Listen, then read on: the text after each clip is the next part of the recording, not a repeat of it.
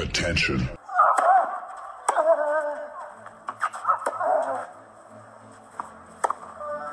Bitte nehmen Sie schnell Platz, die Spieler sind bereit. Just quiet quickly, please. Für Hallo, da ist der Dominik Diem. Quiet Please, den Tennisnet Podcast.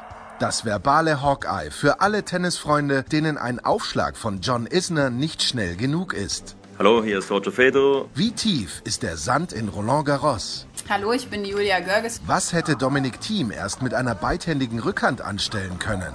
Hallo, hier ist die Angie Kerber. Und wer bringt unseren Gästen eigentlich das Handtuch? Also, shh, quiet please. Quiet Please, der Tennisnet Podcast. Nach der Osterpause sind wir wieder zurück und äh, wie würde Bruce Willis wahrscheinlich sagen, with a vengeance sind wir wieder da. Und zum einen ist das natürlich der Mann, der um 18 Uhr täglich bei Instagram das Internet auf den Kopf stellt. Das ist Christopher Kaas bei Kasi Live. Servus Kasi. Servus. Alex Antonic ist im Dauereinsatz in diesen Tagen, hat mir gerade vorher gesagt, zehn Interviews am Mittwoch gegeben. Alex, es darf wieder Tennis gespielt werden, leider erst am 1. Mai, aber wir nehmen alles, was wir kriegen können, oder? Ja, wir nehmen überhaupt alles. Die Profis dürfen ab Montag raus und äh, Normalbetrieb, also soweit man Corona-konformer Normalbetrieb ab 1. Mai. Und wir freuen uns sehr, dass zum ersten Mal heute dabei ist ein Mann, der, glaube ich, noch keine Minute von Kasi Live versäumt hat und den Kasi auch immer gerne anwählt. Das ist in, ich weiß gar nicht, wo wir ihn erreichen, in Holland auf jeden Fall, Robin Hase. Guten Morgen, lieber Robin. Guten Morgen.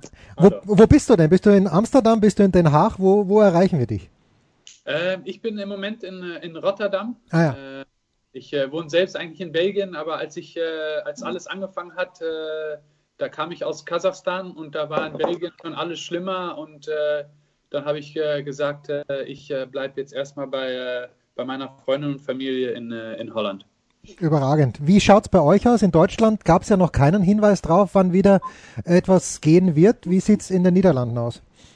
Ähm, ich glaube, das ist der 20. April. Mhm. Äh, da, da ist dann wieder eine Pressekonferenz und dann äh, äh, hören wir, wie es weiterläuft. Bis jetzt ist es äh, bis 28. April, äh, äh, ja, wir nennen das einen intelligenten Lockdown. Ja. Ähm, und dann hören wir, ob, ob der so bleibt oder ob es schon wieder ein bisschen ja, alles lockerer wird. Okay. Wir schauen mal. Worüber wir mit Robin sprechen wollen, ist etwas, was er bei, beim Kasi angesprochen hat, nämlich, dass man diese Zeit jetzt doch nutzen sollte, die tennisfreie, die turnierfreie Zeit, um im Regelwerk vielleicht etwas zu ändern. Bevor wir ins Detail gehen, Alex, frage ich dich einmal, wer wäre dazu juristisch in der Lage? Wer könnte überhaupt die Regeln ändern? Weil beim Fußball gibt es ja dieses IFAB, das irgendwo in England sitzt und die sich äh, irgendwelche neuen Regeln ausdenken. Naja, im, im Tennis ist ja alles etwas komplizierter, wie der Robin wahrscheinlich bestätigen kann. Ähm, wir können natürlich jetzt als ATP, sprich Spieler plus Turniere und der CEO, der ganz, ganz selten entscheidet, ähm, die könnten natürlich jetzt sagen, okay, wir, wir spielen ein neues Format, ähnlich wie es beim Next Gen ist. Das gibt es jetzt auch schon ein paar Jahre und das hat man ja gesagt, hier wird man testen und dann wird man diskutieren, was man umsetzt. Ich glaube, man hat nicht wirklich viel umgesetzt davon, außer die Shot Clock. Ähm, aber du hast halt im Tennis dann wieder die ITF auch mhm. und die Grand Slams.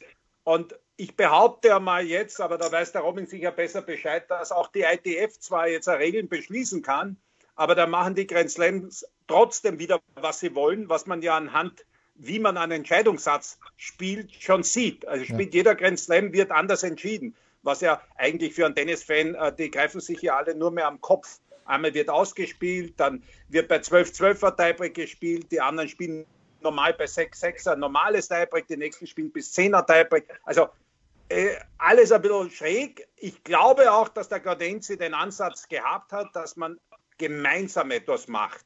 ITF, Grand Slams, WTA und ATP. Und das würde eigentlich Sinn machen, dass man dann Regeln einheitlich und gemeinsam macht. Robin, deine Erfahrungen, du warst ja im Players Council, ähm, ist das eher eine Vereinigung, die progressiv denkt oder ist das eher eine konservative Geschichte? Ähm, ja, ich denke, das, das liegt dran, mit wem man darüber redet. okay. äh, ja, also äh, wie der Alex schon sagt, es ist natürlich äh, schwer, um äh, überhaupt mit so vielen verschiedenen Menschen eigentlich äh, ähm, äh, zu reden und äh, um, um eigentlich einen Kompromiss zu finden. Ähm, eigentlich die, die generelle Frage ist, ähm, erstmal äh, zum Beispiel mit dem, mit dem Scoring-Format, also mit äh, das, was der Alex sagt, mit 12-12 ist man ein Tiebreak, dann bei 6-6, dann fünf Sätze, dann drei Sätze. Ja, wie, wie ist das eigentlich für die Fans? Mhm. Ist das für die Fans schlecht? Verstehen die es nicht? Oder ist es eigentlich, eigentlich ganz gut, wie es ist? Ja, und wenn man die Frage beantwortet hat, dann kann man weiter. Aber Robin, ja. Robin, sorry. Ja. Äh, ich glaube, man muss zwei Sachen unterscheiden. Ich bin ja. zu 100 Prozent bei dir für die Fans im Stadion. Und es werden sehr viele Entscheidungen jetzt auch für das TV, also für die Fans zu Hause, für das Publikum, was ist im TV noch machbar. Ja. Und das sind zwei, die, die sind nicht immer gleich, diese Zielgruppen. Genau. Und darum, darum, darum ist es eigentlich, das ist, das ist eigentlich der zweite Schritt. Ja, äh, man hat, hat äh, äh, tatsächlich Fans im Stadion, Fans äh, auf dem Fernseher. Äh, ja, was, dann kommt man immer auch wieder zurück auf Geld. Und es hat oft mit Geld zu tun. Ähm, und ähm, letztendlich bezahlen die Leute zu Hause äh, eigentlich mehr als im Stadion. Ähm, und das heißt, das heißt, dass ähm, ähm, dass man eigentlich schauen, dass man schauen muss, äh, ja, muss, es, muss der Sport schneller, attraktiver, äh, mehr Entertainment, äh, aber auch da ist es wieder schwer, weil die anderthalb Minuten, die man hat äh, zu Hause, wenn man, dann geht, geht man kurz zum Kühlschrank und holt sich was zu trinken. Äh, ist man aber auf dem, äh, auf dem Turnier selbst, ja, dann langweilt man sich vielleicht, vielleicht anderthalb Minuten. Also es ist, es ist, es ist schwer, um, um, um um eigentlich ein richtiges Kompromiss zu finden. Kasi, wo ist der Mittelweg und wo kann man aus deiner Sicht als erstes ansetzen? Alex sagt, die Shotclock ist äh, installiert. Jetzt ist ja, glaube ich, auch schon bald so, dass man nur mehr vier Minuten zum Einspielen hat, aber das kann es ja nicht gewesen sein, Kasi. Ähm, Shotclock finde ich super. Das ist schon mal das erste äh, Einspielen. Das hat der Robin bei mir in der Sendung auch gesagt. Ähm, du, gerne kürzen. Also das Einspielen, das, äh, das brauche ich nicht. Die spielen sich alle davor ein, die können sich alle draußen ein bisschen aufwärmen äh, auf den Platz gehen, äh, eine Minute Bälle schlagen. Da braucht doch keiner mehr Volley. Da braucht doch keiner mehr Volley spielen. Machen wir ein paar Aufschläge. Drei Minuten reicht da leicht. Aber, aber Kassi, ja. Kassi, ich weiß nicht, ob ihr wisst, äh, Robin, du weißt das sicher. Es gibt ja die, die, die Untersuchung, die es gegeben hat, dass der durchschnittliche Spielbeginn vom Walk-on-Court bis zum ersten Punkt, das waren acht bis zwölf Minuten. Hm. Ja, aber, aber Alex, das ist ja auch wieder so wie mit der Shotclock. Äh, als es die nicht gab und die Regel trotzdem da war, haben wir auch 34, 35 Sekunden gehabt. In dem Moment, wo die Regel da ist, halten sich die Leute dran. Und wenn du auf dem Platz eine Uhr rückwärts laufen hast von drei Minuten, dann dauert es nicht sieben Minuten. Aber, ja? aber Leute, Leute, ganz, ganz ehrlich, Robin, äh, äh, Kasi, warum schaue ich jemandem zu beim Aufwärmen, beim Einschlagen? Ich kenne ja. keinen Sportart, wo ich beim Aufwärmen zuschaue, als TV-Zuschauer oder im Stadion. Das heißt, de facto sage ich, es ist Spielbeginn, die kommen raus, die werden vorgestellt und die sollen loslegen. Ja, also das einzige Problem, äh, das ich da sehe, weil ich bin völlig der Meinung, äh, ich finde, äh, eine Minute reicht. Ähm, eine Minute äh, muss man nehmen, äh, weil äh, man kann noch so gut aufgewärmt haben, wenn man von 0 auf 100 einen Aufschlag spielen muss, hm. geht einfach nicht. Und äh, die Möglichkeit, darum, da habe ich auch oft okay. drüber nachgedacht, ähm, äh, beim Baseball haben sie natürlich so ein Bullpen. Aber bei Tennis kann man das einfach nicht machen. Das ist Logistik einfach nicht zu schaffen. Und darum Aufschlag. Du, Aufschlag. Es geht nur um Aufschlag. Es geht eigentlich nur um Aufschlag. Also sage ich, okay, okay Walk-on auf dem Platz, äh, man stellt sich seine Sachen. Äh, äh, Cointoss kann zum Beispiel äh, schon passiert sein. Äh, man man, man äh, läuft auf dem Platz, man hat eine halbe Minute Zeit, um seine Sachen hinzutun, dann eine Minute Aufschlag und dann fängt der Punkt an. Also in zwei Minuten äh, fängt es an. Und ich glaube, dass das und die zwei Minuten kann man natürlich auch für Fernsehen kann man benutzen, um ja. kurz den Spieler vorzustellen, aber die zwei ja. Minuten reicht. Und da okay. muss man auch streng sein und müssen die äh, Schiedsrichter oder die Stuhlrichter, die müssen eingreifen. Aber da liegt, denke ich, der größte, äh, das, das größte Problem. Ähm, das ist nämlich mit der Shot Clock, das ist mit Einwärmen, ähm, dass eigentlich, äh, was die Grand Slams gut machen, Grand Slams sagen, ja, wenn einer zu spät ist, 1000 Euro. Äh, wenn einer äh, viel zu spät ist, 5000 Euro Strafe.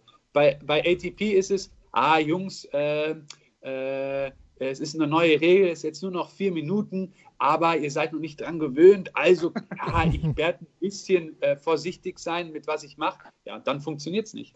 Also, die müssen. Da bin ich, Alex, bin ich zu 100 Prozent ja. bei dir. Bin ich zu 100 Prozent bei dir, dass man auch diese Regeln einhalten muss. Wenn ich kommentiere oder der Kasi auch, wenn er zuschaut, wenn wir übertragen, ich stoppe manchmal mit. Und das ist von Schiedsrichter zu Schiedsrichter unterschiedlich, wann der die Shotglock einschaltet.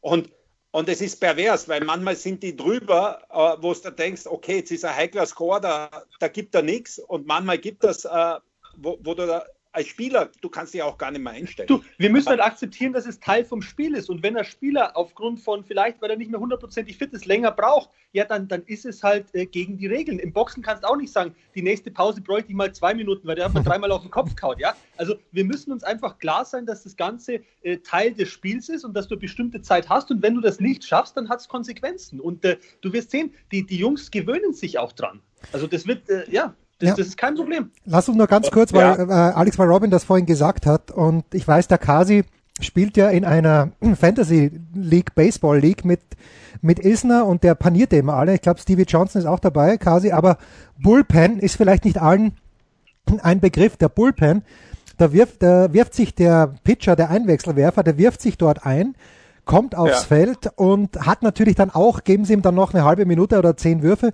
wie viel auch immer, aber das ist das, was Robin meint, das geht im Tennis halt nicht, dass Na, ich... Ich, ich verstehe es schon, aber, aber zum Beispiel Jens, der, der, Skispringer, der sitzt auch da oben in der Kälte, ja, ja und dann stimmt, wartet er ja. fünf, sechs Minuten, bis er dran ist und dann fährt er da mit 100 km/h und springt einmal komplett explosiv. Ja, da gibt es ja nicht dauernd einen Muskelfaserriss. Also ich sag mal, wenn man sich davor gut aufwärmt, glaube ich schon, dass es möglich ist, dass man relativ zeitnah beginnt. Und ob man dann drei Probeaufschläge braucht oder nicht, ja, darüber können wir diskutieren. Aber du brauchst da nicht fünf bis acht Minuten da Bälle hin und her spielen. Das ist ja totaler Schmarrn. Braucht Na. kein Mensch. Na. So, weiter ja, geht's. Wer bei den Grand Slam Turnieren Robin bei den Junioren zuschaut, was ich gerne mache, auch bei den Juniorinnen natürlich, äh, stellt fest, hoppla, wenn der Aufschlag das Netz berührt, wird weitergespielt. Ich hätte kein Problem damit, wenn das auf der ATP Tour auch so wäre, Robin. Du? Super. Ich finde es äh, äh, die, ja, wie sagt man das? Äh, naja, ich sage es einfach nett. Ich finde es die komischste Regel, die wir noch bei Tennis haben, dass wir äh, äh, zwei neue spielen und nicht äh, einfach weiterspielen. Ja, Alex, okay. Alex wäre das ein Problem oder bist du der Purist und sagst, das darf gerne bleiben? Nein, es wird am Anfang ein bisschen shake sein, weil ja äh, jedes Netz ein bisschen anders reagiert, obwohl eigentlich jedes Netz gleich reagieren sollte. Aber jeder weiß, es gibt Netze, die, die hämmerst du an und der Ball fällt auf der anderen Seite runter und dann gibt es Netze, ja, die sind Aber Alex, ich sag, da, da müssen wir es ein bisschen spannen, die Netze, weil ich habe das ja damals gespielt, das wurde bei den Challengern getestet und ich habe in der in Sarajevo einen Challenger gespielt in der Halle und da hatten wir diese Regel.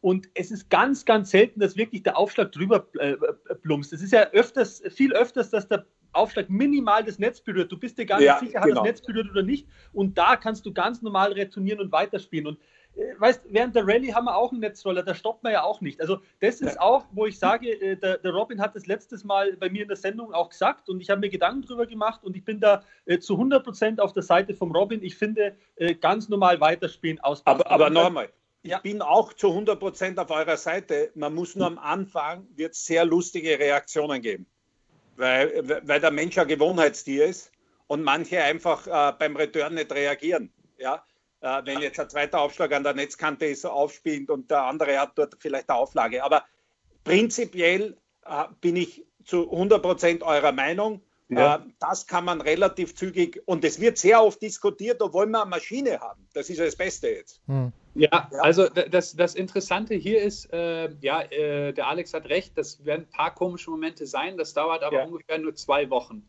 Dann ist jeder gewöhnt. Ähm, der, die Argumente, um es zu behalten, sind eigentlich, eigentlich nur zwei. Das ist eins, ja, wir sind es so gewohnt, also lassen wir es. Und, und das andere, eigentlich passt, ist es fast dasselbe, aber es ist, weil wir es immer so gemacht haben, also the history of the game und wir will, wollen eigentlich äh, die Vergangenheit eigentlich äh, so, äh, dass es so bleibt, äh, darum behalten wir es. Alle anderen Argumente sind eigentlich, dass wir es nicht mehr haben sollen. Und das ja, ist, äh, aber das ist äh, weil es, es kostet Zeit. Äh, die, äh, die, zum Beispiel die Maschinen kosten viel Geld, aber funktionieren nicht immer. Äh, manchmal, ähm, ja, das, das, ist immer ein kleiner Piep, der hm. Piepton, der kommt. Manchmal kommt der Piepton, aber der Ball fliegt 40 Meter über dem Netz.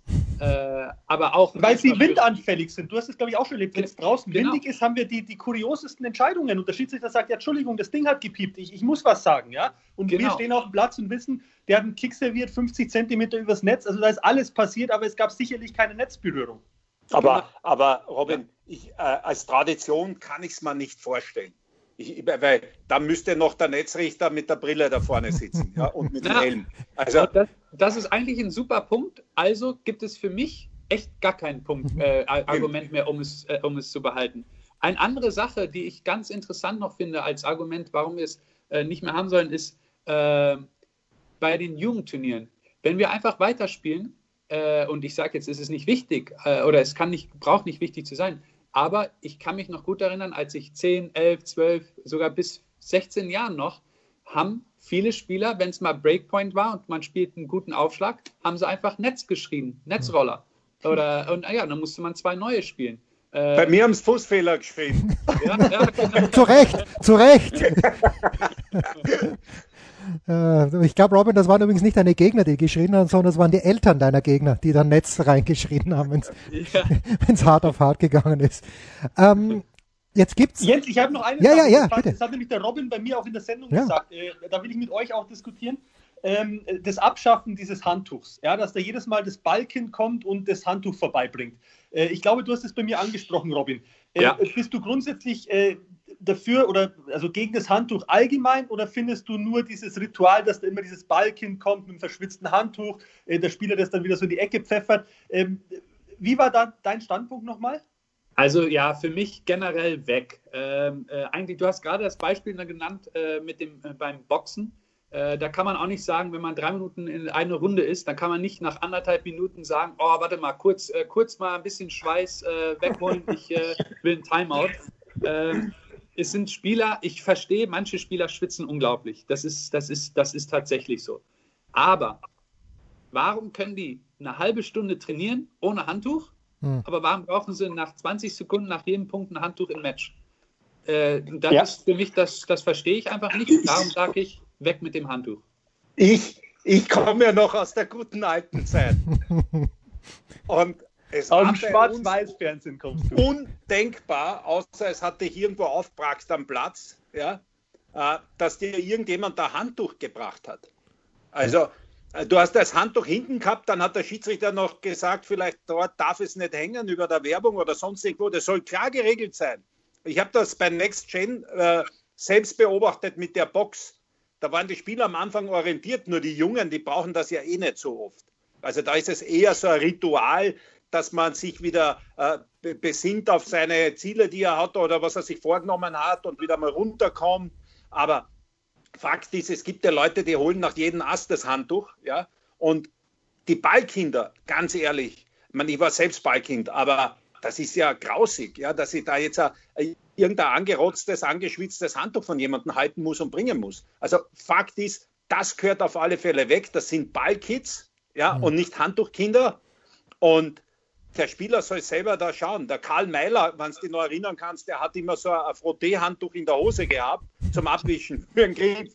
Aber ich bin voll beim Robin. Du, das, haben die, das haben die weg. Quarterbacks im Football auch. Die haben es in der Hose so, so, so ein kleines, so ein ganz ein klein, wie so einen kleinen Waschlappen. Ja, da können sie mal kurz die Hände trocken machen. Das ist okay, das nimmt auch keine Zeit weg. Das kann er sich auch in seine Hose, Hosentasche stecken. Aber äh, da immer in die Ecke gehen und dann nochmal und nochmal, das braucht kein Mensch. Nein, das, ist, das, das, das Handtuch gehört definitiv weg. Ja. Genauso wie, wenn, wenn wir bei dem Thema sein, was 100% weggehört, dass die Leute, an, außer an den Stirnseiten, wirklich im Sichtbereich, erste, zweite Reihe, die müssen frei kommen und gehen können, wann sie wollen. Natürlich sollen es keinen Wirbel machen. Robin, aber- wie siehst denn du das? Weil, äh, also bei mir war die Erfahrung, wenn ich mit meinen beiden Kindern beim Eishockey war, beim Fußball war, das war total frei. Ja, die haben einen Riesenspaß. Richtig, beim Tennis, richtig. bis du denen erklärst, du jetzt ruhig und, und jetzt darf man klatschen und jetzt darf man nicht klatschen. Nee, auf den, du, auf den, wir können jetzt nicht aufs Klo. Ja, wir müssen jetzt warten, bis da einer, äh, bis das, das Aufschlagspiel vorbei ist. Dann können wir auf die Toilette gehen. Das ist sehr, sehr anstrengend, äh, teilweise zum Zuschauen. Wie empfindest du das, wenn sich Leute da bewegen, Robin? Ähm, für mich äh, gar kein Problem. Ähm, das, die, die Sache ist eigentlich, wenn, für mich ist es nur ein Problem, wenn ein ganzes Stadion still ist und ich sag mal, einer äh, öffnet äh, eine Chips-Tasche oder, mhm. äh, oder der telefoniert auf einmal. Aber wenn es nur eine Person, weil dann wird man richtig abgelenkt. Aber wenn von 10.000 Leuten 7.000 ein bisschen miteinander reden oder mal einer steht auf oder das merkt man nicht mehr. das ist natürlich US Open ein gutes Beispiel. Wimbledon eigentlich auch. Oder Wimbledon Außenplätze. Genau, Außenplätze. Wimbledon Außenplätze. Das, da läuft jeder rum und es ist ja. okay. Ähm, also bin ich echt der Meinung, äh, da müssen Spieler äh, absolut äh, flexibler in sein. Äh, ja. Das Einzige aber, was ich sage, es muss auch jetzt nicht äh, äh, wie Basketball jetzt sein, wo laute Musik ist und weiß ich was. Das, das ist Tennis dann auch nicht. Ähm, also da müssen wir aufpassen, dass es auch nicht jetzt echt in die andere Richtung geht. Aber auf jeden Fall flexibler und äh, äh, naja, eigentlich auch, man muss auch als Fans, äh, für die Fans denken. Es kann doch nicht so sein, dass wenn man äh, eine Minute zu spät ist für ein Tennismatch, dass man dann drei Spiele warten mhm. muss, was vielleicht 18 Minuten dauern kann. Das, das ist ja, das, ist, das ist, der Punkt, Robin. Ja, nee, Robin, Robin ja. das ist genau der Punkt. Das, ja. was Kasi gesagt hat und was du jetzt gesagt hast, ich habe die Kids von unserer Hockeyakademie, da waren 40 oder 50 mit in Wien und wir sind bei 3-2 nicht reingekommen. Ja, und haben dann warten müssen, bis 5-2 war oder 4-3, keine Ahnung. Aber das war fast 15 Minuten bis zum nächsten ja. Wechsel. Von diesen 50 Kids waren nur mehr 10, die rein wollten. ja. ja, und die sind jetzt schon, schon etwas älter als. Das ist einfach nicht, du gehst wo, wo du unterhalten werden musst und du stehst eigentlich eine Viertelstunde vor der Tür. Ja, und die hätten niemanden gestört. Die waren nicht unten, die waren am Jubiläum. Also du hättest auch nicht einmal gesagt, und das, äh, das muss geändert werden. Ja, das ist eigentlich ein Wahnsinn gegenüber dem jungen Publikum. Ja. Und steht ja auch, soweit ich weiß, in keinem Regelbuch drinnen. Das ist einfach gelebte Realität, aber das, das könnte man relativ leicht ändern. Der größte Brocken, Robin, den ich aber sehe, und es gibt ja, wer ein bisschen auf Twitter den Beef verfolgt, den Brad Gilbert mit dem eigenen Bekunden auch wichtigsten Tennisjournalisten der Welt, Ben Rothenberg, nämlich ausficht. Äh, Rothenberg äh, ist ein ganz großer Freund des Best of Three, auch bei bei Grand Slam Turnieren und Brad Gilbert hat ihm schon vor langer Zeit die rote Karte dafür gegeben weil er sagt, das muss so sein bei Grand Slam Turnieren, dass wir Best of Five spielen bei den Männern. Robin, auf welcher Seite stehst du da? Ähm, es ist, wenn ich einfach persönlich äh, schaue, dann will ich Best of Five. Hm. Ich finde ich find es unglaublich, äh, davon habe ich geträumt. Ich finde es auch, äh, um bei den Grand Slams Best of Five zu spielen, äh, ich finde es richtig schade, dass es bei den äh, Davis Cup auch nicht mehr ist. Ich, hm. ich fand das Davis Cup dadurch sehr spezial. Ähm, äh, wenn ich auch mit Jugendlichen jetzt rede, die, die 18, 19, 20 sind und die Davis Cup gespielt haben und äh, nie die Chance haben, um äh, die Best of Five gespielt zu haben, äh, die sagen, oh, das, das finde ich so schade, da, da habe ich von geträumt und alles. Ähm, und also echt persönlich würde ich sagen, leid, lass es. Die hm. Grand Slams Best of Five. Wäre es, wäre es ein Kompromiss zu sagen beim Grand Slam, wir spielen die erste Woche, das bedeutet die ersten drei Runden Best of Three und ab letzte 16, ab der zweiten Woche Best of Five. Wenn wir uns zurückerinnern an epische Best of Five Matches, es sind zumeist Halbfinals, Finals, vielleicht Viertelfinals. Ich erinnere mich jetzt an Dominik Thiem, ja, der spielt dann Viertelfinale gegen Rafael Nadal, gegen Zverev äh, und äh, Finale gegen Djokovic. Das wäre schade, wenn das Best of Three ist. Aber brauchen wir wirklich die ersten ein, zwei, drei Runden Best of Five? Ja. Ähm, ja, ich kann, weil ja. Es, kommt noch, ja. es kommt aber auch noch dazu, du hast dann oft, weißt du, der Djokovic, der Federer, der Nadal, die marschieren durch. Äh, ja. Die anderen spielen sich gegenseitig kaputt. Das heißt, wenn die irgendwann in der dritten oder vierten Runde gegen die Großen spielen, war der eine viereinhalb Stunden auf dem Platz gestanden und der andere 17 Stunden. Ja? Und so denke ich, dass wir vielleicht am Anfang noch ein bisschen mehr Chancengleichheit haben. Äh, oder äh, findet ihr das einen totalen Blödsinn? Ja, na, also äh, wenn das passiert, dann, dann, dann, ich kann mich jetzt auch gleich daran erinnern, äh, äh, Juan äh, Monaco gegen Garcia Lopez, zweite Runde, unglaublich fünf Sätze. Äh, selbst bei mir gegen Dustin Brown, US Open, ich bin zwei Sätze zurück und, und gewinne noch. Äh, also hätte ich eigentlich nie die Chancen, um die Erfahrung zu haben. Äh, darum sage ich schon, äh, nein, Best of Five jede Runde. Und letztendlich, und letztendlich wenn, wenn der Roger, ja, wenn ich gegen Roger spiele, ja, und es wird dann äh, vielleicht äh, 6-3, 6-2, 6-1, ja, dann hat vielleicht auch nicht so viele Leute Spaß dran. Und dann denke ich, ja, aber wenn sie eigentlich, wenn die Leute nicht so viel Spaß dran haben, warum zahlen die Tickets und warum äh, äh, spielt Federer dann auf dem Center Court gegen mich? Kann auch auf einem anderen Platz spielen. Aber anscheinend wollen sie doch Roger da sehen gegen mich, auch wird es 6-3, 6-2, 6-1. Ich, ich, bin, ich bin auch, äh, also Grand Slam, glaube ich, das ist mal ein Problem. Dass ich ist 14 Tage ein Tennisfeld. Und wenn ich jetzt ganz ehrlich bin, ja, es passiert dann, dass irgendwann einer platt ist, wie anders in dem Wimbledon-Finale mal. Aber auf der anderen Seite, wir haben so viele dramatische Partien davor. Und auch äh, Dominik Thiem gegen Bolt, äh, wo, er, wo er zurückliegt, äh, äh, ein Comeback fightet. Oder erinnert dich an Boris Becker gegen Rostagno äh, in der ersten oder ja, zweiten ja. Runde Matchball hinten, der gewinnt die US Open. Äh, ich kann mich an Wawring erinnern, der hat, äh, glaube ich, zwei Grand Slam gewonnen und hat. Also, ganzen Stories, die Grand Slam schreiben, schreiben sie sehr, sehr oft, weil es eben Best of Five geht. Da bin ich voll beim, beim Robin und als ehemaliger Davis Cup-Spieler kann mich eigentlich nur an die Best of Five Schlachten erinnern. An einer, an einer drei- oder vier Satzpartie ist mir nie in Erinnerung geblieben. Und, und das ist halt auch, was Tennis ausmacht. Und da sage ich, da, da kann man, ich glaube, da hat keiner ein Problem, dass Grand Slams anders gespielt werden wie 250 oder 500er. Äh, de facto ist, ist das, das macht es auch aus. Und ja, Chancengleichheit, also wenn es nach mir geht, dann habe ich auch nicht 32 Gesetze. Also die, die, die werden eh schon sehr, dass sie ja nicht gegen irgendjemanden, außer der war verletzt und äh, ist jetzt etwas weiter hinten, ja. Aber äh, wie, der, wie der Roger damals gewonnen hat, da hat er ja angesetzt nach einem anderen rausgenommen in den ersten Runden, ja, bei seinem Comeback. Mhm. Aber ansonsten, äh, es wird eh schon so gemacht, dass die vorne geschützt werden, ja. Äh, ich, dass jetzt ja da etwas ist mit Chancengleichheit oder sonstiges. Ich finde Grand Slams Best of Five. Nur mit demselben Ende für alle. Ja.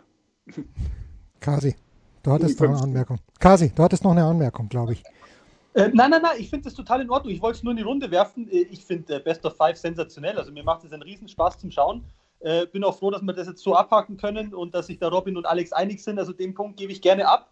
Äh, ich habe noch eine kleine Sache während dem Spiel, die mich immer ein bisschen genervt hat. Wenn einer einen Ball aufgeworfen hat zum Aufschlag, soll es für mich losgehen. Ja? Und wenn er den dann wieder auffangen muss, weil er ihn falsch geworfen hat oder weil er hm. Kommt oder keine Ahnung, das regt mich auch auf. Und du hast ein paar Spieler, die machen es dreimal hintereinander. Ja, du kannst auch wieder ein bisschen Zeit schinden und so fort. Ähm, können wir uns darauf einigen, wenn man den Ball hochwirft zum Aufschlag, dass der Ball scharf ist und dass man einfach versuchen sollte, weiterzuspielen? Puh. Also, ich, ich, ich habe da eine, eine, Meinung und da werde ich wahrscheinlich, äh, äh, äh ja, äh, ist ein bisschen gemein von mir. Ich würde sagen, äh, bei den Männern nein, bei den Frauen ja. Äh, Begründe das bitte, Robin. Ja, das ist, äh, ich, äh, das ist natürlich, ja, ich weiß jetzt wahrscheinlich die Headlines, da, da kriege ich einen auf den, naja, ich will das Wort jetzt nicht sagen, ähm, aber ähm, bei den Männern passiert es selten, echt, echt nur manchmal. Ähm, bei den Frauen, ich habe es oft gesehen, ich habe es dieses Jahr auch schon äh, noch gesehen beim Fed Cup und da, da passiert es fast jeden Punkt. Äh, natürlich nicht bei allen Frauen, aber bei, bei mehreren. Und da sage ich, wenn es dann echt fast jeden Punkt oder sogar auch zwei, dreimal hintereinander passiert, ja, äh, dann, dann muss man mal eingreifen, weil das, das geht einfach nicht. Weil das, das, da, da sage ich auch, also, das will niemand sehen. Gut, der Aufwurf, das ist ja nicht nur jetzt für Hobbyspieler, wenn diese Hand, die nicht dominante Hand, sage ich mal, bei einem Rechtshänder die linke Hand, ähm, den Ball nach oben bringt, ist oft Wandertag. Ja. Wir haben das selber gesehen. Ich kann mich noch erinnern, ich habe mit Söcke eine Scharapover-Partie gemacht und die hat, glaube ich, in zwei Spielen sieben Doppelfehler gemacht. Der Höchste war schon verzweifelt und die ist unterm Ball nachgegangen manchmal. Die, der Ball war so schlecht, der Aufwurf. Und eigentlich lernt man ja jungen Spieler, wenn der Aufwurf nicht passt, bitte lass ihn nochmal, fange nochmal, servier nicht. Aber wahrscheinlich muss man irgendwo ein Limit einführen, dass er zweimal aufwerfen darf äh, pro Game oder dreimal. Aber außer es ist draußen natürlich sehr, sehr windig, äh, mhm. passiert dann auch des Öfteren Herren. Und wann was nervös wird, wird es meistens dann die linke Hand beim Rechtshänder. Ich glaube, äh, ich habe jetzt eine Liste gemacht, die wir alle abarbeiten werden. Ähm, Robin, wer ist äh, im jetzigen Council der Mann, dem wir sie schicken sollen? Wer ist da in wen hast du das größte Vertrauen, dass er der progressivste Geist ist, der, weil die, die, das Handtuch abschaffen wird bei Nadal, glaube ich, nicht gut ankommen. Ja, äh, naja, das Wichtigste ist, äh, in, in, äh, dass man schaut, äh, nicht nach ein, einer, einer Person oder nach vier, aber äh, zu dem Sport. Und äh, dann ist mir, dann auch als ich in dem Council war, ja, ich respektiere alle, ich respektiere jede, jede Meinung, hm. aber wenn nur einer oder drei Leute oder sechs Leute von 100 oder von 500 die, die Meinung haben, dann, dann sind die sechs halt in dem Moment nicht so wichtig. Ähm, ähm, ich, äh, ja, wer, aber wer da äh, am meisten macht im Council, das, das weiß ich jetzt nicht. Da kann ich keine Aussage drüber machen. Aber oh, äh, äh und, und Jens, Kasi, ich habe noch zwei Themen. Äh, einfach mal, eines ist Medical Timeout. Mhm. Und da, da zähle ich auch die Toilettenpausen dazu. Äh, das hat mich brutal gestört jetzt ein paar Mal äh, beim Kommentieren auch. Äh, ich kann mich an Asarenka erinnern, die einmal sage und schreibe 14 Minuten weg war. Hm. Äh, ich kann mich erinnern an Nishikori, der bei Olympia geduscht hat. Ja, und Tiafoe um, letztes Jahr US Open gegen Zverev war auch, glaube ich, 13 Minuten draußen. Also das ist natürlich Wahnsinn. Und Regel ganz wertfrei, da kann Also ich verstehe den Alex. Äh, ja, ja, Alex, Alex, Alex, Alex, halt, halte mal kurz ein. Ich, ich schmeiß dich raus und ruf dich nochmal an. Genau, lass mal stoppen, nochmal einwählen und dann machen wir den letzten Teil, weil beim Alex ist mühsam im Internet. Ja, ja. Ich schmeiß nochmal schnell raus, hat die Unterhaltung verlassen. Euch zwar habe ich super gehört die ganze Zeit, aber beim Alex ist, bricht schon länger zusammen. Vielleicht sollte er mal das Video ausschalten. Ich glaube, immer noch Video angehabt und. Ja. Alex, hast du das Video an? Schalt das mal bitte aus. Nein, ich habe kein Video. Na, Aber da schaust du Pornos nebenbei, oder was? Die Internetverbindung. Nein, ich habe ich hab nur am Handy jetzt, aber jetzt habe ich am Handy gar nichts. Jetzt ist super. Jetzt ist perfekt. Ja. ja. pass auf. Äh, Alex, wir machen so, ich rufe dich einfach am Handy an, weil da sind wir, da sind wir ganz, ganz gut dabei. Gib mir eine Minute, ja? Ja. Weil das, das war die letzten zwei Antworten waren beim Alex schon sehr, sehr was schwierig. Was Darf man jetzt den Ball hochwerfen oder nicht? Ja. das, hat mich, hey, das hat mich so aufgeregt. Der Julian Noll, Robin, der Julian Noll hat es immer im Doppel und das hat mich so aufgeregt. Und ja. du bist bereit und wartest auf den Return und dann wirft er wieder hoch und wieder. Und irgendwann beim vierten Mal hast du schon keine Lust mehr zum Retournieren. Ja, nee, es ist, das ist ich tatsächlich. Ich, äh, also, äh, und ich habe echt bei den Frauen ist es, ja, ich, ich kenne ein paar, da passiert es jedes Match halt echt 20, 30 Mal. Ja. Und wenn es halt so. einmal pro Match passiert, das ist okay. Alex, ja, Alex, setz bitte nochmal jetzt äh, genau dort an, von wegen Medical Timeout, dann machen wir den Teil ab jetzt nochmal. Ja. Ich muss noch weitermachen. Also für, für, für mich, äh, dieses Medical Timeout, äh, ich muss ganz ehrlich sagen, da, das hat äh, teilweise Auswüchse angenommen, Medical Timeout und auch diese Toilettenpausen. Also ich kann mich erinnern an Asarenka, der mal fast eine Viertelstunde weg war, oder Nishikori bei Olympia etc. Aber da gibt es noch etliche andere Beispiele. Und ich behaupte jetzt einmal wertfrei und habe das auch mit Physios diskutiert und und und, dass ich sage jetzt einmal 90 Prozent der Verletzungen in drei Minuten ja nicht zu heilen sind oder auch keine Hilfe ist. Und wenn jemand irgendwie Kopfweh hat oder sonst was und äh, ein Doktor auch am Platz kommt oder eine Blase, dann hat er beim Changeover Zeit. Also für mich werden sehr viele dieser Verletzungspausen auch genommen, um einen Rhythmus zu brechen oder sonstige Sachen. Also da muss man unbedingt einschränken, auch Regeln vorschieben, wie lange darf ich bei einer Toilettenpause einen Platz verlassen.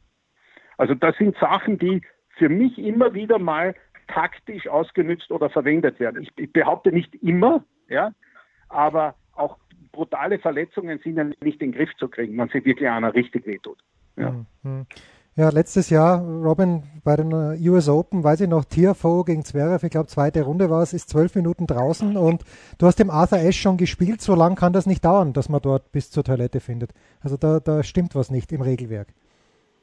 Äh, nein, äh, da, aber nein, da stimmt was nicht, aber da, um das zu verhelfen, gehe ich eigentlich wieder zu den Schiedsrichtern. Hm. Äh, ähm, die greifen nicht ein. Ja, und wenn die nicht eingreifen, dann machen Spieler, was sie wollen. Und, äh, aber, aber Robin, die haben ja kein Regelwerk dafür. Reasonable time. Ja, ähm, und das ist das Problem oft. Ähm, ich ich habe Also mein Kommentar ist zum Beispiel auch mit der, ob das jetzt ein, ein, ein, ein Changeover oder ist oder Anfang des Matches oder Medical Timeout. Äh, wir haben irgendwann eine Regel, Shot Clock geht ein.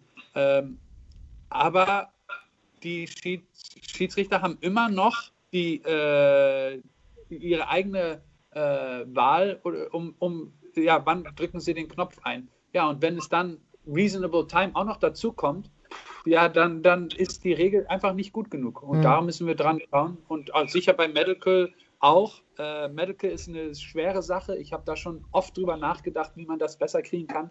Äh, aber da kommen so viele Sachen dazu, dass, dass es echt schwer ist. Aber, aber Jungs, so mal eine Frage. Gibt es irgendeine Sportart, die Medical Timeouts hat? Also wir brauchen jetzt bei Mannschaftssportarten nicht sprechen. Der Spieler wird einfach ausgewechselt oder sitzt auf der Bank. Aber äh, es wäre jetzt, also ich sage jetzt mal, okay, Boxen ist immer ein lustiges Beispiel, aber da sagt ja auch keiner, du, ich habe jetzt da blutig ein bisschen, jetzt brauche ich ein Medical Timeout. Oder der Skifahrer kann ja auch nicht sagen, im zweiten Durchgang bitte eine halbe Stunde später, ich muss mich noch behandeln lassen. Also äh, gibt es sowas überhaupt in irgendeiner anderen Sportart oder muss man sagen, ja gut, wenn es so ist, dann ist es Teil vom Spiel, dann hast du halt eineinhalb Minuten beim Seitenwechsel, aber da jetzt zehn Minuten rumzaubern Guter und Punkt. in die Kabine gehen und behandeln, äh, ist halt auch, vielleicht ist es nur so eine Eigenschaft vom Tennis und eigentlich ein totaler Schmarrn. Guter Punkt. Ja, äh, aber jetzt nenne ich dir das Beispiel, äh, du bist hingefallen, äh, dein Bein blutet. Musst du jetzt warten bis zum Changeover oder äh, ist es besser, um einfach kurzen äh, Physio und Pflaster und weiterspielen. Weil wenn jetzt du blutest und du bist dran. Super Beispiel, okay. Offensichtliche so. Verletzung. Der Spieler ja. blutet, gibt es im Eishockey auch. Wenn einer verletzt ist, gibt es eine andere Strafe, als wie wenn er nicht verletzt ist. Das ja. siehst du. Ja? Äh, das sage ich, das ist okay. Ja? Aber äh, die meisten Verletzungen sind ja nicht greifbar. Ich meine, tut ihm jetzt die linke Arschbacke weh oder tut sie ihm nicht weh? Das kann ja keiner. Äh, und, und da finde ich, wenn man da ein bisschen härtere Regeln hat, ja, dann, wie gesagt, dann muss man halt eventuell warten bis zum nächsten Seitenwechsel. Weil, ja. wie der Alex schon richtig gesagt hat, welche Verletzung kannst du innerhalb von drei Minuten therapieren? Das sind ja mehr mentale Geschichten. Ja, es gibt nur ein, äh, die, die, es gibt nur ein paar, das stimmt, ja. Hm, hm. Ja, und die Toilettenpause, äh, korrigiert mich bitte, wenn ich falsch liege, aber das, die gab es doch damals eigentlich nur im Davis Cup vor einem fünften Satz, Alex, oder? Das, äh, als, als du Davis Cup gespielt hast, da gab es eine kurze Unterbrechung vor dem Nach dem dritten Satz. Ah, nach dem dritten Satz. Nach dem dritten Satz. Okay. Aber, aber da hat er passieren können, also ich, ich weiß, ich habe einmal gespielt gegen Rumänien, ähm, 6-4, 14, 16, 10, 8, ja. Und mhm. dann war Pause. Mhm, mh. Ja. Und, äh, aber das war schon nach drei Stunden 50, glaube ich. ja, gut, also, da, da hast du die Toilettenpause auch verdient. Ja, also das im Grunde genommen äh, die meisten jetzt auf den großen Turnieren, das geht sich aus, dass du, dass du äh, Toilette in der Nähe hast. Ja? Ähm, aber dass da Leute zehn Minuten, zwölf Minuten weg sind, das, das ist ja, das ist ja irgendwann äh, ganz krass. Ja, und, ja, und das, oder, das, das oder, dann auch. Ja, oder auch bei 6-0 in, in, in 21 Minuten und dann äh, auch auf die Toilette gehen. Ja, das hat natürlich auch gar keinen, äh, äh, das ist nur mental und nicht, äh, dass man jetzt zur Toilette muss. Aber können wir uns darauf einigen, dass nie jemand die Toilettenpause quasi besser genutzt hat als Nick Kyrgios vergangenes Jahr in Cincinnati? Ganz ehrlich, ich weiß gar nicht mehr, was der Kyrgios gemacht hat. Er hat ich zwei Schläger mit raus, er hat zwei gesunde Schläger mit rausgenommen und ist mit zwei sehr kranken Schlägern wieder zurück reingekommen. Und Fergus Murphy wus, wusste, wusste nicht, was, was da passiert ist. ganz ehrlich, ja. ich habe das gar nicht mitgekriegt. Bei der Toilettenpause, ganz ehrlich, das ist nur so, ich weiß nicht, ich musste sehr, sehr oft vorm Spiel auf die Toilette aufgrund von der Aufregung. In dem Moment, wo du aber spielst und schwitzt und alles Mögliche, musste ich in meinem ganzen Leben nicht einmal auf die Toilette. Also ich weiß gar nicht, ob das, äh, wie man da aufs Klo gehen muss während der Partie. Ganz ehrlich, ähm, das vom Kyrgios, das habe ich nicht gesehen. Das muss ich mal auf YouTube anschauen. Das, das klingt sehr lustig. Ja, mach das bitte. Äh, gut. Ja, also es gibt viel zu tun. Äh, wir, wir hoffen mal, dass man nicht nur hobbymäßig bald wieder Tennis spielen kann. Jens, ja, bitte, ich, Alex. Ich bin bitte. lästig, aber ich ja, habe noch ein letztes ja, Thema, hau rein, weil hau ich rein. schon einen Spieler noch habe, einen aktiven, einen Coach. Coaching.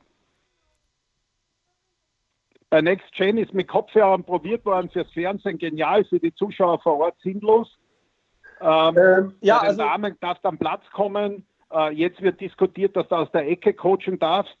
Sagt ihr, lasst uns das da unten alleine ausmachen oder sagt ihr, Coaching gehört her?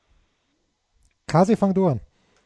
Ähm, also Kopfhörer totaler Blödsinn, weil zum Coaching gehört mehr als nur die Stimme zu hören. Das hat viel mit, mit Gestik, mit Mimik zu tun, mit dem Eins zu Eins, mit Augenkontakt. Also äh, ja, und wie du schon gesagt hast, die Leute im Stadion denken sich ja auch, da sitzt jetzt einer mit dem Kopfhörer rum, die kriegen nichts mit. Also äh, Kopfhörer finde ich persönlich, äh, da kannst du ein Interview machen im Doppel, wenn das irgendwie der Spieler lustig findet äh, fürs Fernsehen, ja, aber ernsthaftes Coaching über einen Kopfhörer, äh, totaler Schmarrn. Äh, ich bin ein großer Fan von dem On-Court-Coaching, das wir auf der Damentour haben ja, ich bin ein großer Fan aus Coaches Sicht, weil es gibt dir natürlich schon die Möglichkeit, dann noch mehr einzugreifen. Du lernst deinen Spieler deutlich besser kennen, weil du in Stresssituationen mit ihnen kommunizieren kannst. Ich mag das. Ich verstehe aber auch Spieler und Traditionalisten, die sagen, Tennis ist eins zu eins, das sind zwei Gladiatoren äh, und äh, die sollen die, die Lösungen alleine finden. Also ich bin da ein bisschen zwiegespalten. Ich persönlich liebe es. Ich verstehe aber auch die Argumentationskette, äh, wenn Leute sagen, nein, sie wollen das im Tennis nicht haben. Robin. Wo stehst du?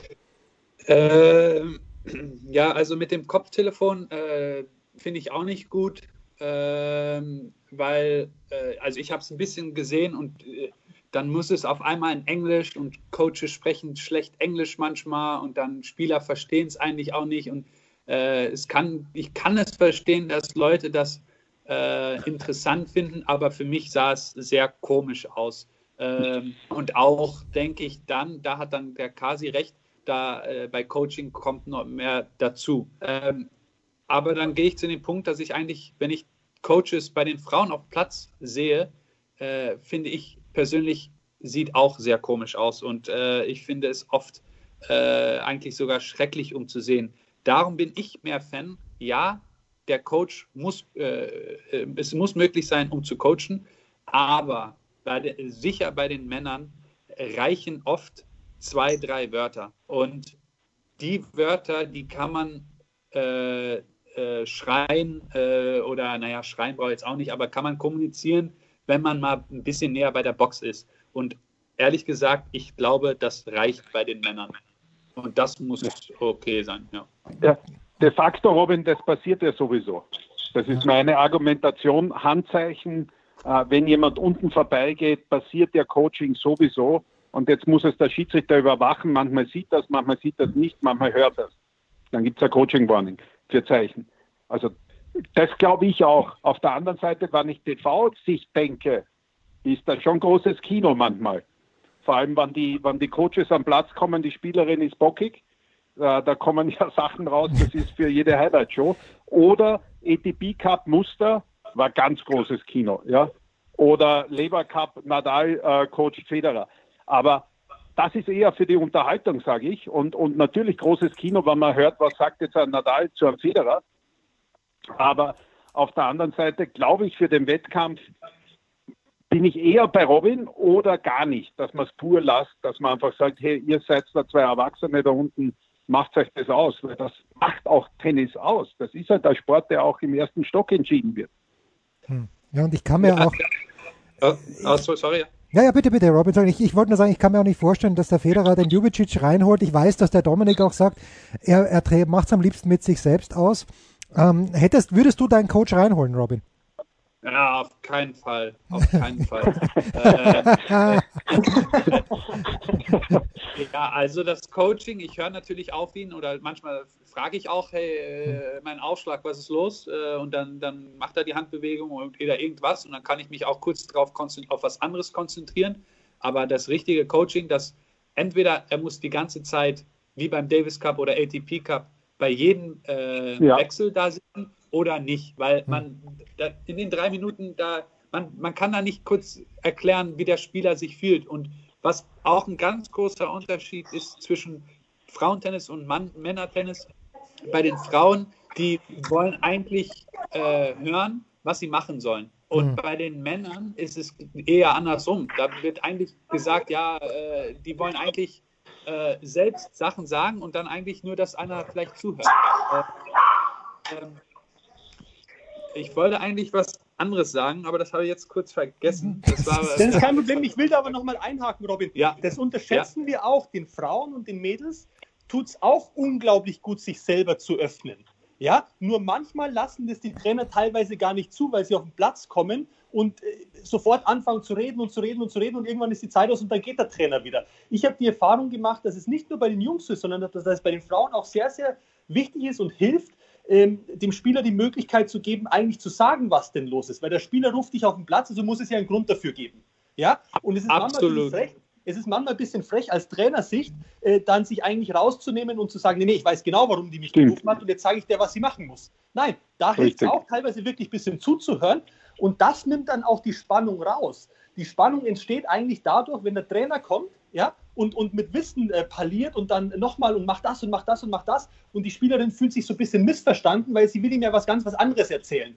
Und, und das ist schon eine interessante, äh, ein interessanter Aspekt von dem Coaching, deswegen mag ich es persönlich sehr, sehr gern. Und, äh, und das ist eigentlich jetzt der Punkt. Jetzt reden wir auch über Coaching. Und was oft passiert, ist gar nicht äh, äh, Coaching, was auf dem Platz passiert. Da wird nur äh, wie ein, äh, ja, ein, ich, ich sag mal, ein Lehrer Sachen erzählt.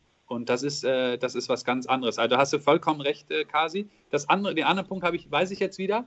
Äh, und das ist, dass man aber auch manchmal die Spieler, äh, ich weiß jetzt nicht das Wort, in Holländisch heißt es beschärmen. Äh, äh, Ja, es ist im Deutschen, ich glaube, ich weiß, was du meinst. Du, du stellst die Spieler bloß. Meinst du das? Genau, ja, und wenn ich jetzt auf dem Platz mal sage und einfach nur, weil man einfach mal irritiert ist und man sagt, oh, aber ich will gegen den Arsch gewinnen, dann was passiert in den ganzen Medien wird, oh, der Robin findet den Gegner einen Arsch. Aber ich finde den gar keinen Arsch, aber in dem Moment will ich einfach mal das Wort Arsch benutzen, weil ich einfach ein bisschen, ja, äh, ja und, und ich finde da, dass ein ganz großes Problem ist, dass die Medien nämlich da sehr äh, auf Sensation äh, raus sind. Und darum mag ich das auch nicht so. Da, den Punkt Muss gebe ich Robin geben. auch. Es wäre anders zu coachen, wenn wir kein Mikrofon hätten.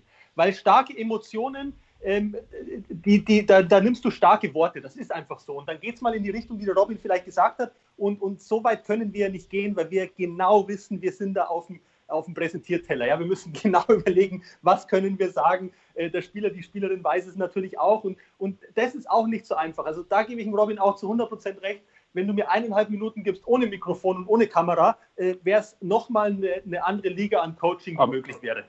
Kasi, kann man das auch vielleicht so sagen, dass was mir aufgefallen ist, wann ich kommentiere, dass es manchmal, also definitiv nicht authentisch ist und Ja. manchmal auch ein Ja. bisschen eine Ego-Show von manchen Coaches.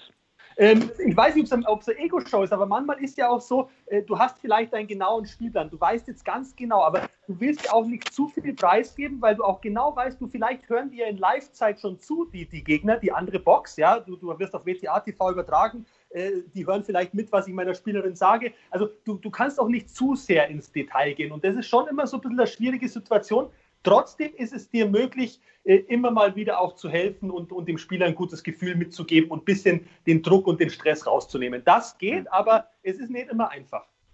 Also dann wäre es aber trotzdem am besten, was der Robin gesagt hat, wir machen das einfach jetzt legal, was sowieso passiert. Genau. Wenn der bei der Box vorbeikommt, kriegt er Zeichen höher aufwerfen oder pass ein bisschen bei der Vorhand auf, mehr Drall oder sonst was.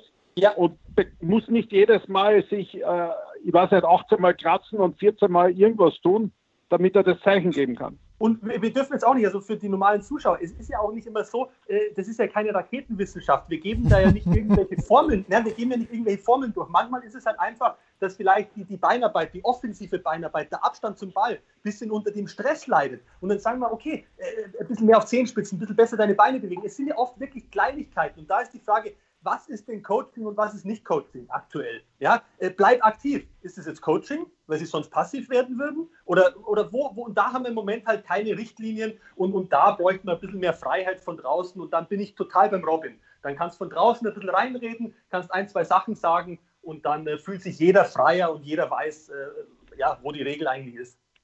Schön. Wahnsinn, was wir da alles abgefeiert haben heute in Quiet Please, dem Tennisnet Podcast, das müssen wir alle erstmal verarbeiten und äh, Robin hat leider mir seine Telefonnummer gegeben. Es kann also durchaus sein, Robin, dass wir dich nochmal quälen werden zu drängenden Fragen im Tennisgeschäft. Danke dir ganz, ganz herzlich, Robin Hase in Rotterdam, Alex Antonic in Wien. Und der Bürgermeister von Rosenheim war auch dabei, Christopher Kaas. Heute wieder um 18 Uhr bei Instagram Live. Kasi, wen hast du heute am Start? Gestern war Jamie Murray, vorgestern Marat Safin, legendär Marat Safin übrigens. Wen haben wir heute um 18 Uhr? Also Marat Safin, muss ich sagen, war wirklich auch für mich ein Highlight, weil das ja. ein Spieler war, den ich immer bewundert habe und zu dem ich aufgeschaut habe. Und äh, man kann sich ja auf YouTube auch nochmal nachschauen, ja. wenn man auf tennisnet.com ja. auf den äh, YouTube-Kanal geht. Safin war super. Heute haben wir Janko Tipsarevic, unglaublich belesener Spieler, hm. äh, sehr intellektuell. Da wird es äh, unglaublich interessante Geschichten geben. Und dann haben wir den zweiten Teil mit Alexander Waske. Und äh, war der erste Teil schon sehr interessant, da freue ich mich. Freue ich mich drauf. Kasi, ich habe sehr viele Anfragen. Kasi, ich habe sehr viele Anfragen bekommen, auch weil ja, du die Show erweitert hast, nach unglaublicher Musik über einen Freund von dir, der sehr gut Tennis spielt. Und äh, viele Fragen, wo Goyo ist, weil wir warten noch auf sein Rezept diese Woche. Eine Vorspeise, okay, also eine Vorspeise braucht man noch, oder? Aber eine Hauptspeise braucht man von Goyo. also, der Goyo hat übrigens schon ein Angebot von Do Co. bekommen. Ne? Willi Hohenwarter, der immer wieder zuschaut, äh, Do Co. Madrid nächstes Jahr, Gojo bleibt definitiv die ganze Woche, egal wie er spielt.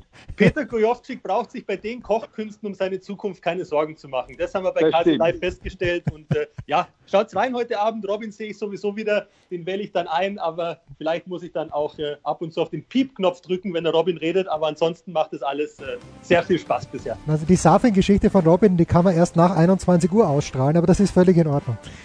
Danke dir, Robin, ganz, ganz herzlich. Danke, Alex, danke, Kasi. Das war's für heute. Wir hören uns hoffentlich schon bald wieder. Spiel, Satz, Sieg. Das war Quiet Please, der Tennisnet Podcast. Liked uns auf Facebook, folgt uns auf Instagram und verpasst auf keinen Fall unsere Live-Ticker auf tennisnet.com. Neben all den anderen Artikeln, Gewinnspielen und Serviceberichten.